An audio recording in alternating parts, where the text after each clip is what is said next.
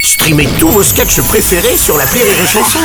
Des milliers de sketchs en streaming, sans limite, gratuitement, gratuitement sur les nombreuses radios digitales Rire et Chanson.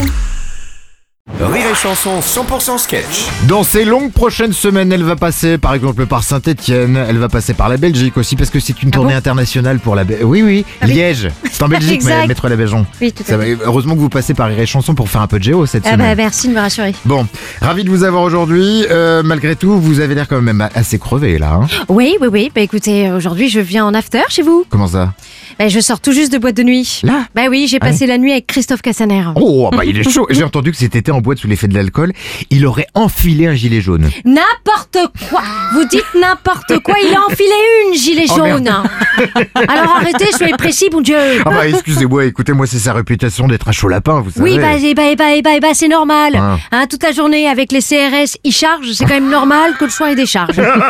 voilà.